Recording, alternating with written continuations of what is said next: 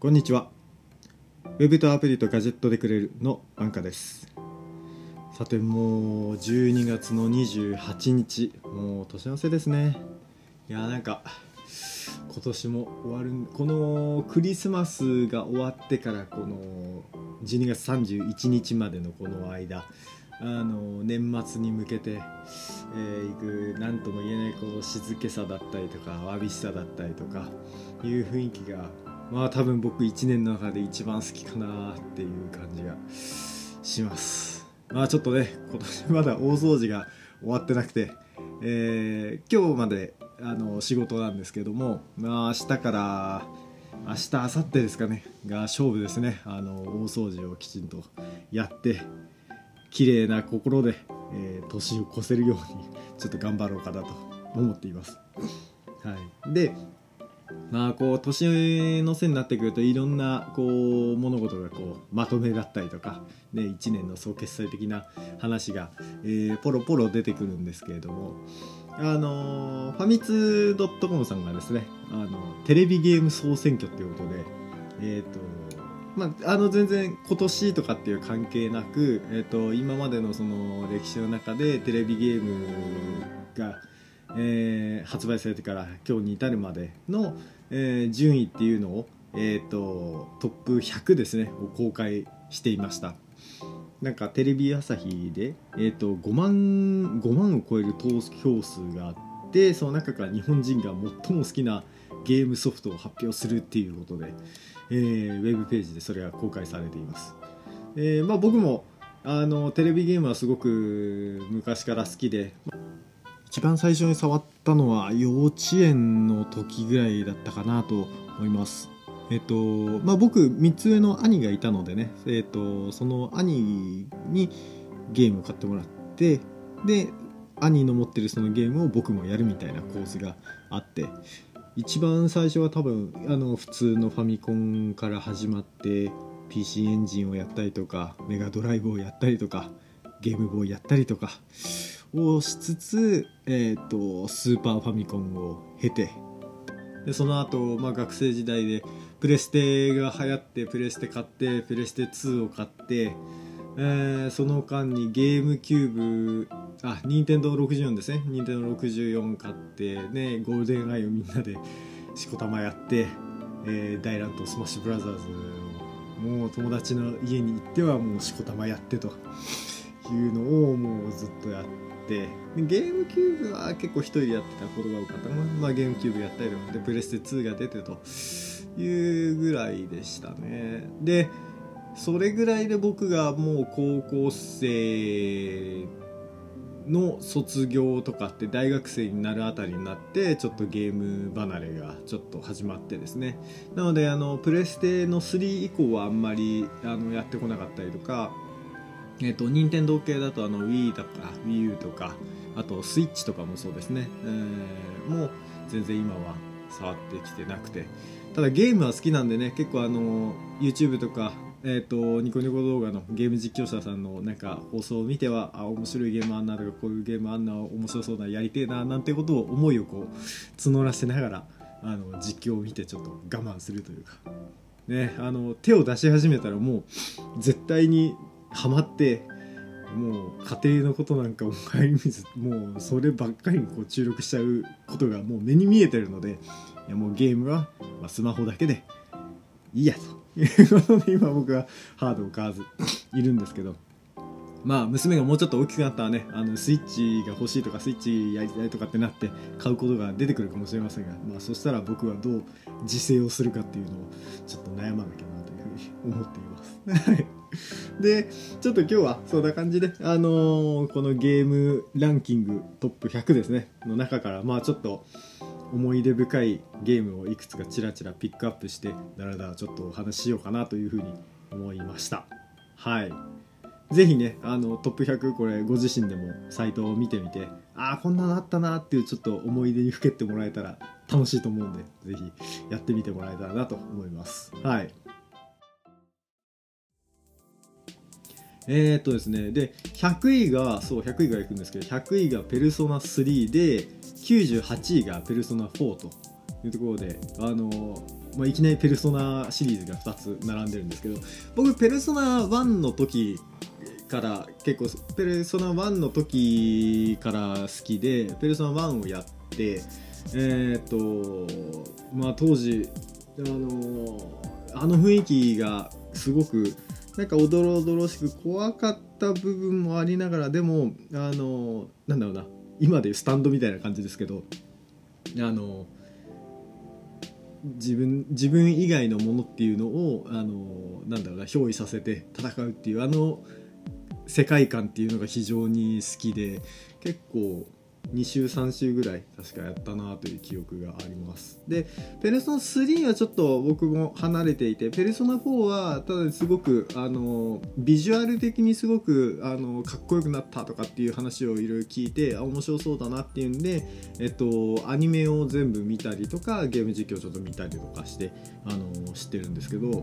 いやーなんかスタイリッシュな感じになってでペルソナはその一つ一つシリーズでその世界観があのペルソナっていうその一つの何でしょうねあの軸みたいなものはありつつただあの世界観がそれぞれのあのシリーズでちょっと変わったりしていてあの没頭できるのですごい好きですねあの世界観とか雰囲気とか、まあ、ちょっと演出の見せ方とかっていうのはすごく個人的には好きであのよく実況とか見てましたね。97位があースーパーマリオワールドあのスーファミが発売されて一番最初に、えー、と手に入れたスーファミのゲームが、えー、とスーパーマリオワールドだったなと。でこれも兄貴と2人でやって、ね、裏のステージまで行くまでもずっとやったりとかしてあの今でもなんかトラウマに感じるステージとかっていうのがいくつかあのあってクッパ城のところにあるあのお化け屋敷のところとかはあのコインの時間制限のあるコインをこう出しつつブロックを誘導するんですけどあれがどうにもうまくいかなくてイライラした思い出もあったりとかあのスターロードのステージではあの風船マリオになって乗り継いでいかなきゃいけないんですけどあれがどうにもうまくいかなくてすげえイライラしてあのステージ嫌いだったなとか結構今でもよく鮮明に覚えてるなというふうに思います。え結構マリオって息が長いいろんなあの、ね、シリーズとかあの形を変え品を変えやってますけどあなんか原点にしてやっぱり面白いゲームだったなというふうに今も思いますね。そうですね。であファイアーエンブレム系も結構出てくるんですけどファイアーエンブレム系も僕まあ興味はあったんですけど全然やる機会がなくて。ただあの YouTube だと,、えー、とシンさんって方が、えー、とよく任天堂系のこのファイアーエンブレムの実況をやられていてシンさんの実況とかはよく見てあの楽しんでますね。ですね。あとモンハンが92位にモンハンの 4G があるんですけどモンハンもあの2モンハン 2G かな？の時にちょっとやったっきりでその後やんなくなっちゃったんですけどまあ当時はあのあんまりそのオンラインの環境っていうのが整ってなくて、えっと、友達とやるとかっていう機会にちょっと僕は恵まれなかったのであんまりこうハマれなかったんですけどまあ今こうやってネットが普及して今自分のあの生活の中でこれやり始めたら多分止まんなくなるんだろうなというのがもう目に見えてる作品ですね。いややれることならやりたいんですけどちょっとやっちゃいけないと思っているやつですね。はい。そうですね。で今流してみるとやっぱりドラクエとか FF はあのいろんなシリーズであのランキングに入ってますね。90位で、えー、と FF の8か。F8 ドラクエの6が85位とか。そうですね。ドラクエ7エデンの選手たちが83位とかでね。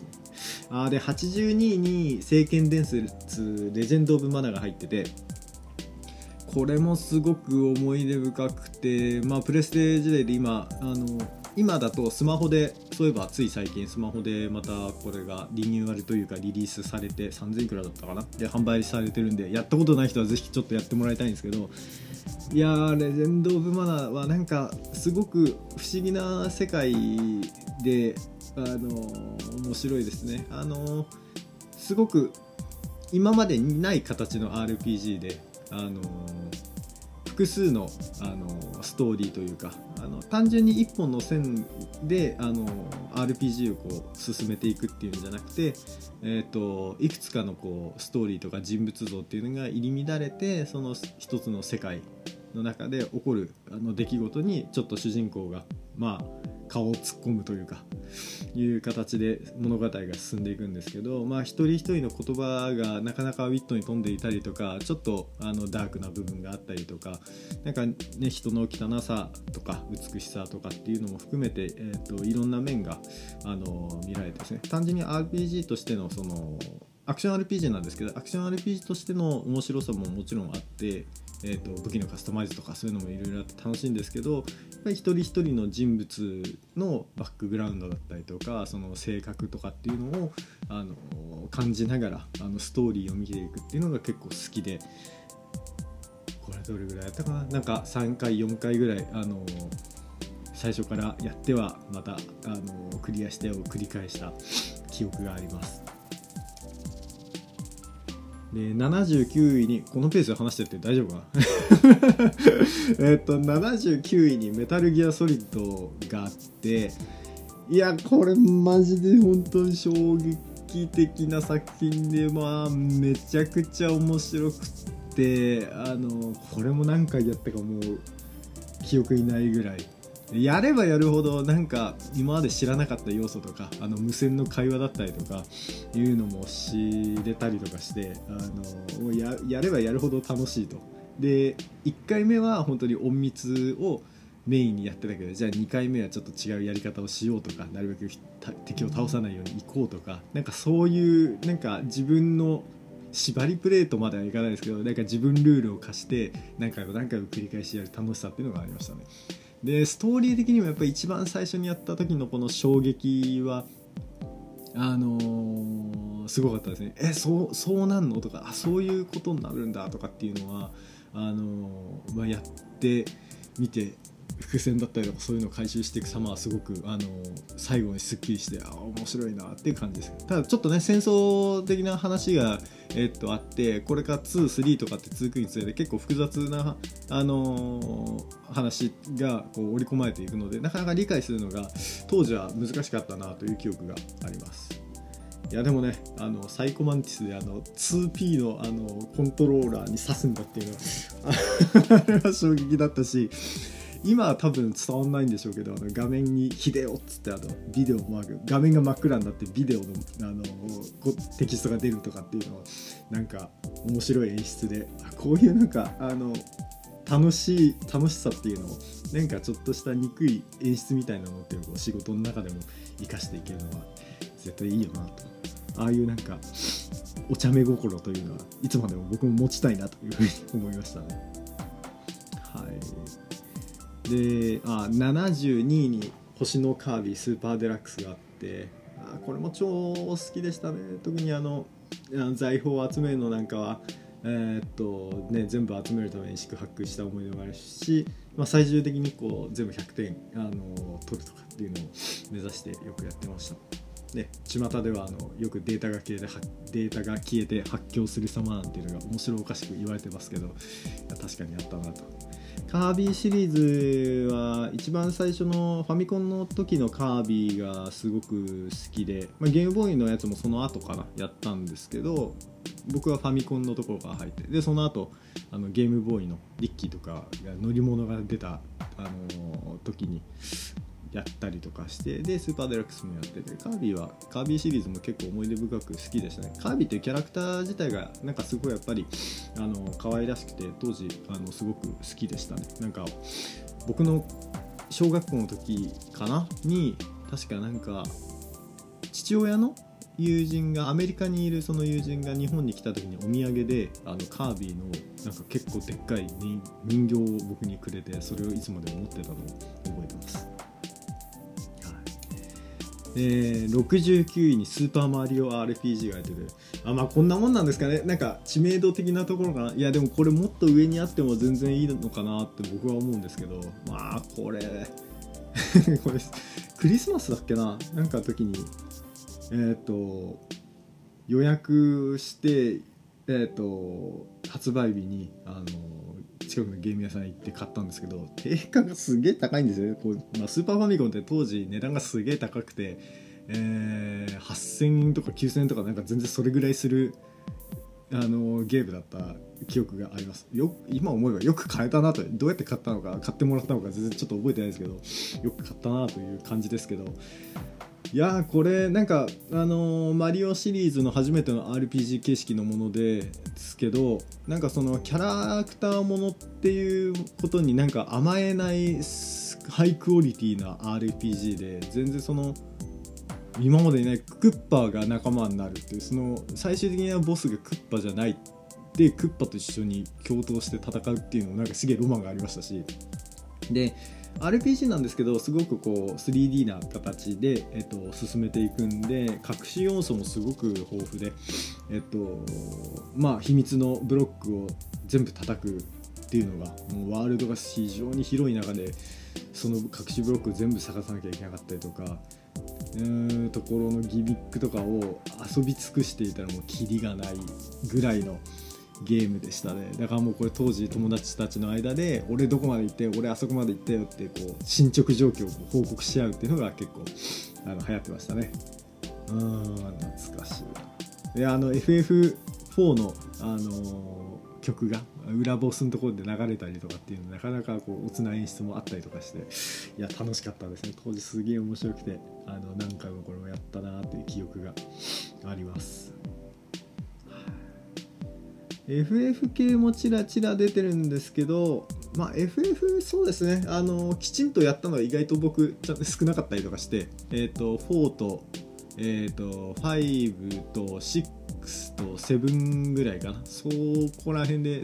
8以降はやらなかったりしてすげえちょっとにわかな感じがありますがあとそれぐらいをやっててなんかチラチラ見てるんですけどなんか曲とかねああいうのはすごく思い入れがあったりするんですけれどもなんか思い出に残ってるかっていうと意外と僕はそんなのもなかったりするんですよね。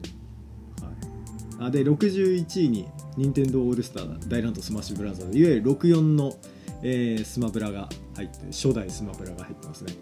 まあこの時はえっ、ー、とまだねネット環境なんてもちろんないので、えー、64を持ってる友達の家に行ってみんなでそこでワイワイやるっていうのが定番でした。でまあ64は大体みんな持ってるんであの自分の持ってるコントローラーをその友達の家に持ってってみんなでやるみたいな。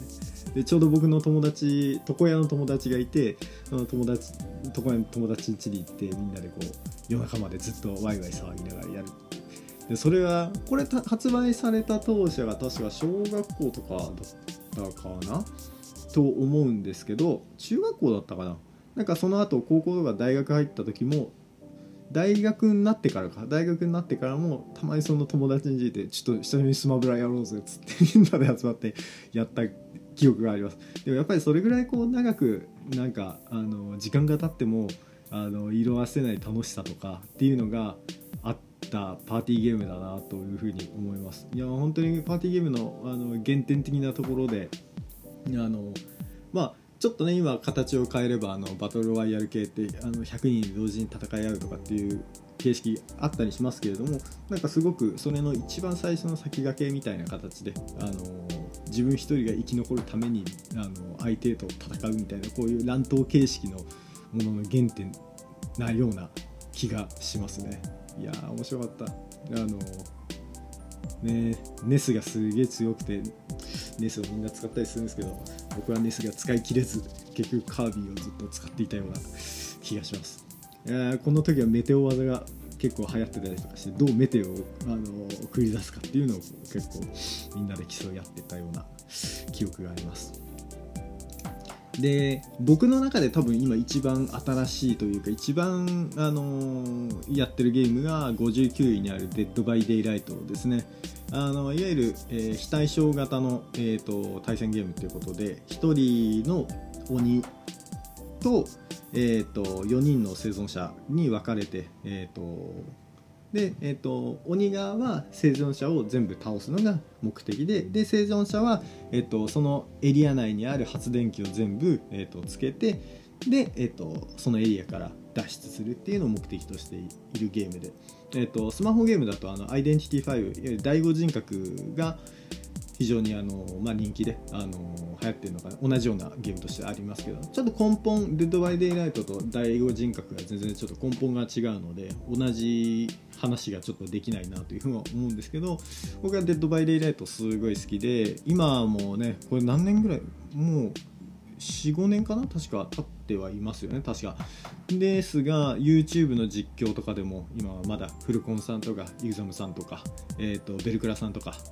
えー、実況者ないしあの有名人だとあのいわゆる芸能人のあの狩野英孝さんとか品川庄司さんとかが、えーと、まだ実況をやられてたりとかしていまだに流行ってあの楽しまれてるコンテンツであのまあ終わりがないゲームなのでもう永遠にこう楽しんでいられると。であの PC とか、えー、っとがメインですけど今スマートフォンのやつも出てて、え、っと日本の Apple Store だと,、え、っと購入というかダウンロードできないんですけど海外のあの Apple Store とかだとインストールできるんで僕ちょっとあの疑似的に、えー、と他のアカウントを取って、えー、スマホ版の DVD をやっていたりするんですけどまあ楽しいですよね。なんかあのこれやってみてもらわないと何とも言えないんですけどもうんやればやるほどあの上手くなるしいわゆるなんか今時のね、あのソーシャルゲームみたいな感じで金で解決はできるようなものと全く違って自分の実力が7割ぐらいで3割ぐらいは運っていうこの運の要素が絡むっていうこの絶妙な関係性があってプレイするたんびにいろんなドラマがあったりとか快感があったりとかしてまあその反面悔しさだったりとかイライラする部分とかももちろんあったりしますけどまあそれはゲームの醍醐味として。あの楽しめる部分かなと。これはぜひやってもらいたいですねあの隠れる隠れきる楽しさだったりとか相手から追いかけられてそれを逃げ切る楽しさとか、まあ、逆に相手を追い詰めきってあのやっつけた時の快感とかっていうのもあるんで、まあ、ぜひこれは皆さんに一回体験してちょっとねあの描写があのグロかったりとかする部分はあるので受け入れられがたい部分もあったりすると思うんですけどあのゲーム性としては非常に面白いゲームなのでぜひやってみてもらえたらなというふうに思いますね。はい。まだ50位に達してないですけどそんな中で53位に「テイルズ・オブ・ジ・アビス」があってテイルズ系もすごくファンタジアの頃からずっとやってファンタジアやってデスティニーやってとかシンフォニアもやったりとか。で中でジアビスをやって僕は確かテイルズやめちゃったのかなっていうぐらいで一番最後のあの作品だったんですけどうんと BUMP OF CHICKEN のあのーカルマっていう曲があのテーマ曲になっててあのそれまあそもそも僕バン BUMP OF CHICKEN がすごい好きだったんでそれだけでも結構のめり込む理由だったんですけどやっぱりなんかテイルズのあのシステムとかっていうのはすごい好きでテイルズ系はあのクリアした後とかクリアする前ちょっと前とかにあの散策をしたりとかしてあの裏のルートだったりとか隠し要素を楽しみきるっていうのがあの醍醐味で好きだったんでもうずっとやってましたね。ジアビスもストーリーがすごくあのセンシティブなところもありつつなんか泣けるストーリーでなんか最初ねどうにもこう主人公を好きになれなくてざけんねなんだよこれって思っていたけれどもなんか後から々に徐々にあのなんだろうなあの主人公の境遇のあの不遇さというかかいうところにこうちょっと胸を打たれつつで最後のエンディングに向かっていくっていうのはすごくあの RPG としてすごく面白いストーリーだったなというふうに思います。は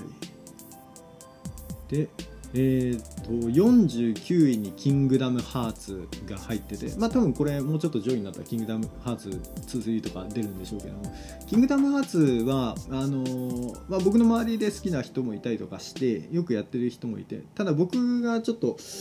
なんかと発売した当時はなんかディズニーと、あのー、えっと、スクニスクエアニックス、まあ、当時は、えっと、スクエアだけかな。スクエアとがなんか競合してやってなんかキャラクターゲームかなぐらいに思ってて全然敬遠してたんですけど社会人になって改めてちょっと見てみたいなっていうんで、えーと、ジャック・オ・ランタンさんの、え、ゲーム実況を見て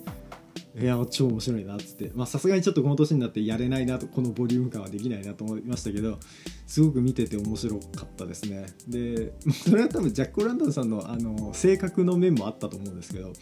あのジャック・オランタンさん自身が多分ディズニーがすげえ好きでもうなんかすげえ楽しそうにやってる様を見てること自体が楽しかったっていうのももちろんあるんですけど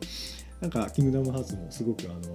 一番最初にこう食わず嫌いでやらなかったやらなかったことをちょっと後悔した作品でしたね。で結構50以上になると最近のゲームがやっぱり多かったりしますね。Wii, Wii 世代のものとかっていうのはちょっとずつ増えてきた気がします。こうやってなんかサムネイルが並んでるんですけどグラフィックがすげえ綺麗だなというふうに思いますね。でペルソナ5が42位に入っててあのアニメ見たりとかあのゲーム実況見たりとかしてあの僕も馴染みがあってやっぱりなんか演出のかっこよさとかっていうのがすごくこう洗練されてる感が4の時からまたすごく進化しているところが見えてすごい好きでしたね。40位にゼノギアスがあってゼノギアスは当時プレステでと兄貴がやっていたのかな。あの兄貴がすごく RPG 好きで、えーと、よくいろんな RPG やっててで僕は、まあ、1台しかないゲーム機をどっちがやるみたいな話になった時に、まあ、兄貴やってる横で結構 RPG をずっと横で見てるっていうことが多かったりしてでゼノギアスもそんな感じで兄貴がやってるのを見てる思い出しかないですね。だからストーリーがすげえ良かったとかあの RPG として面白いっていう評判を聞くので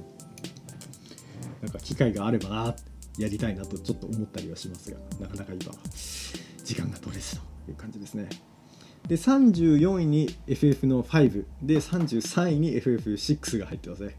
FF6 の方が上なんですね。なるほど。いやーこれ両方とも楽しくて。では個人的には FF6 の方が好きでしたね。で世界が一回お返してみあの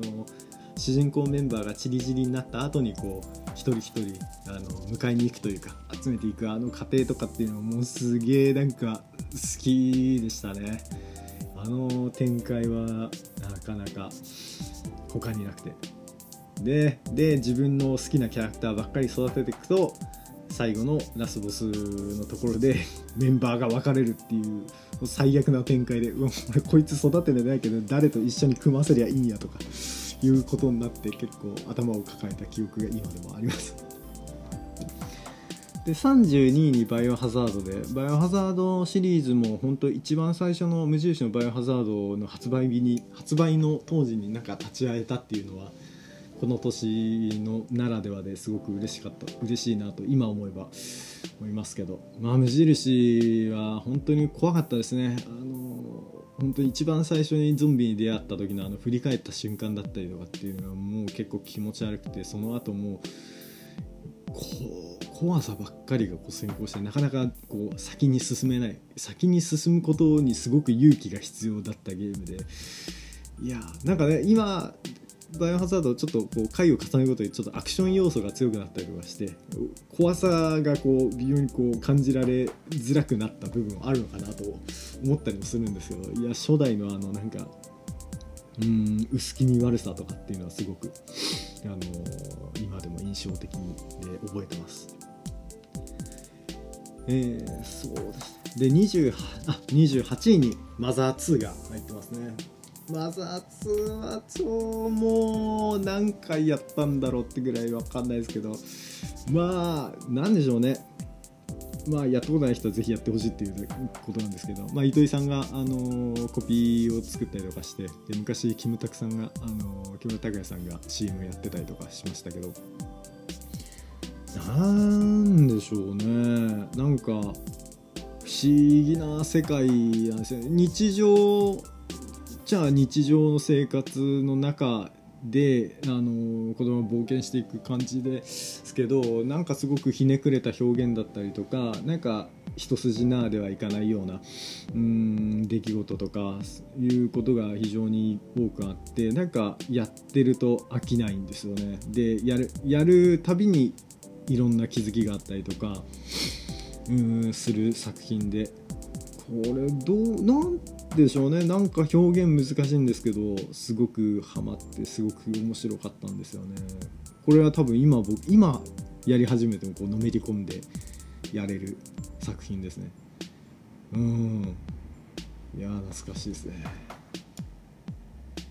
そうですね。であ24位にポケモンの赤緑。懐かしいですね。これも本当ゲームボーイで発売された当初赤と緑でどっちを買うっていうんで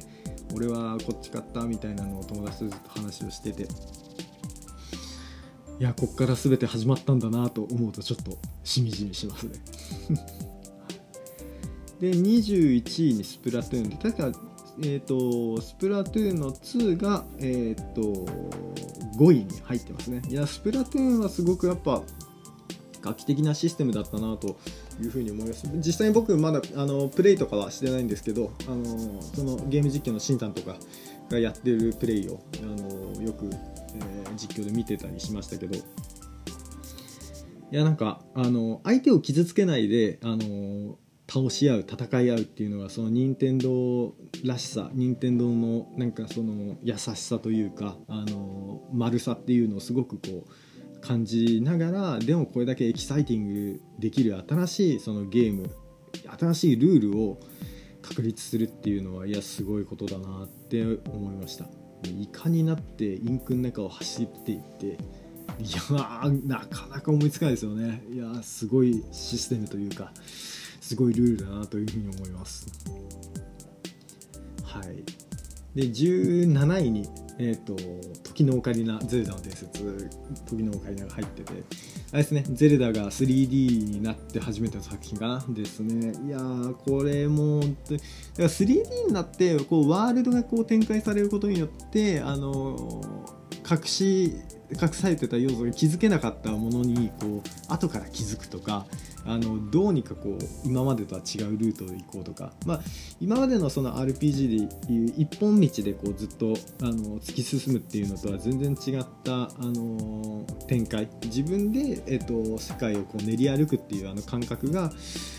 やっぱりすごく面白かったですね。で、DT あのいわゆるゼルダ特有のあのダンジョンの謎解きの不思議さっていうのを、えー、うまく演出してていやどうやって進んだらいいのかっていうのを宿泊しての時にはなんか進めないから一回ダンジョンから出てもう一回入り直してやるとかっていうのをよくやってましたしいやあれはすごくゼルダらしさをこうゲットを濃縮したいい作品だったなと思います。ゼルダの伝説はねあのいろんな世界線があってそれがこう相互に絡み合っている世界なのでなかなかそれを理解するのが難しかったりするらしいですけど。はい。ですね。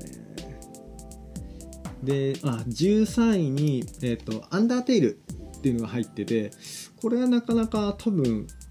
うん今までと毛色が違うランキングなのかなと。もともとパソコンかな？Steam でリリースされたゲームなんですけどえー、っといやこれはやったことない人がもしいらっしゃればあの何の前情報もなしにぜひ始めてもらいたいゲームの一つですね。あのここで僕は言えることはないですけどもう涙も欠かせない作品だしかといってもう自分の心をあの上げもするし下げもするしっていうねもう心がどったんばったん四苦八苦もうめちゃくちゃになりながらあの遊べる作品なのでで1回やってもらいじゃなくて2回3回やって初めて分かることとかっていうのがいっぱいあるので是非やってもらいたいなと思います。であのもし全然あのやったこともう別にいいやって人はあのゲーム実況とかあの見てみるといいと思います。初見で見ると面白いのは個人的には寺蔵さんとかがやってる「アンダーテイル」の実況とかはあの面白かったですね。えっ、ー、ともう「アンダーテイル」が全然あのリリースこれだけもう人気になった後に寺蔵さんもじゃあ改めてちょっとあの巷で話題になってるから僕もやってみようみたいな感じで確か始めたシリーズであのなんか新鮮な気持ちであのプレイしてる寺蔵さんの姿がすごくあの自分の初見の感じとこう投影しながら見られてあのすごい新鮮な気持ちで見られて面白かったです。でもしあの興味あったらあの音楽はあの聞いてみてもらえたらなと思います。アンダーテイルの曲っていうのはすごくあの印象に残りやすいメロディーとかも多くてで、えっと、アレンこれもう本当に好きな人たちが多くてですねあのこの曲をアレンジした、えっと、ミュージシャンとかあのアルバムとかももうめちゃくちゃいっぱい出てて Apple Music とかでも全然リリースされているのでちょっとあの見てみるとかっていうのはすごくありな聞いてみるっていうのは全然ありな気がします。あ12位にマリスーパーマリオカートが出てあの初代のやつですね。あのペラペラのあの床を走ってくるやつです。まあ友達との対戦ゲームで喧嘩の元になる一番原点みたいなやつですね。赤コーラを持ったやつがもう 一番大ぐらいの感じの。これもなんかめちゃくちゃ死ぬほど友達ん家でやった思い出がありますね。そうですね。で10位が「スーパーマリオブラザーズ3」あのスーパーマリオ系平面のスーパーマリオ系でもいやこれやっぱ面白かったですね。なんかあれですねワンツーから3になってそのマリオが持つ能力っていうのが幅が増えたことによってこう世界観がまたちょっと大きな広がりを見せた作品だったなというふうに曲がいいですよね。僕今でも曲好きですね3の。で8位がクロノトリガーですね。これまあ僕ごめんなさい。これはいいいいと言われながら僕は兄貴がやってるのを横目で見ただけでなかなかあの思い出はそこまでないんですけれどもだからこそ今この年になってちょっと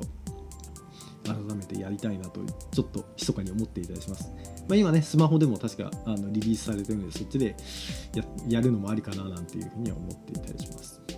で7位が大乱闘スマッシュブラザースペシャル。もう絶賛、えーと、今も流行っているのかな。で最近だとあのキングダムハーツの空が、えーと、参戦したゲームですね。これも未だにゲーム実況盛り上がってたりとかしてあのやっぱり息の長いコンテンツで面白いですよね。グラフィックが綺麗になりつつそれぞれのキャラのなんか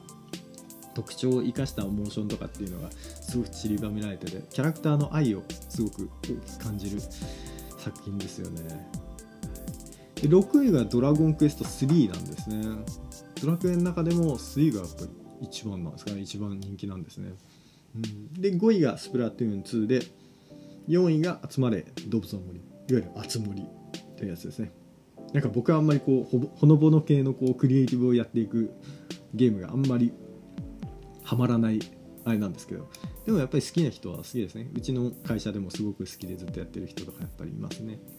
で3位がファイナルファンタジー7ですね。いやー FF7 はもうねあの曲もいいしストーリーもいいしであのマテリアっていうあのシステムがまたこれ FF の中で新しかったりしてあなんかすごく面白かったですね。マテリアを集めるとかっていうのもすごく面白かったし。ねマテリアのシステムなんかその後の FF でも継承されたりとかするあの画期的なシステムだったなと思います。で FF7 からこう派生したコンテンツっていうのも幅広かったりとかしてその中の原点っていうところでなんかやっぱり面白かったですね。まあ僕はあのゴールド操作でスノボゲームを延々とやっていた思い出が結構強かったりします。あとチョコボレーシングで金チョコを作るまでもう友達と友達ん家に行ってえこれどうやったらいいんだ？もう当時そのネットとかうんぬん全然ないですから友達がやったあのー、なんだ育成の方法とかっていうのをこう聞きに行ってどうやってああやってみたいなあそうなんだみたいなのをリアルにこう情報交換をしながら、あのー、チョコボを育てていくっていうのを 昔やった記憶があります。懐かしいですね。で2位が「ドラゴンクエスト5天空の花嫁」で、えーと、1位が「ゼルダの伝説ブレス・オブ・ザ・ワイルド」ということで1位がゼルダのブレス・オブ・ザ・ワイルドなんですね。いやーすごいですね。なんかこうこれだけゲームの歴史がある中で比較的こう最近の作品が1位にこうバーンとこう上げられるっていうのはすごいんだなと思います。ゼルダの伝説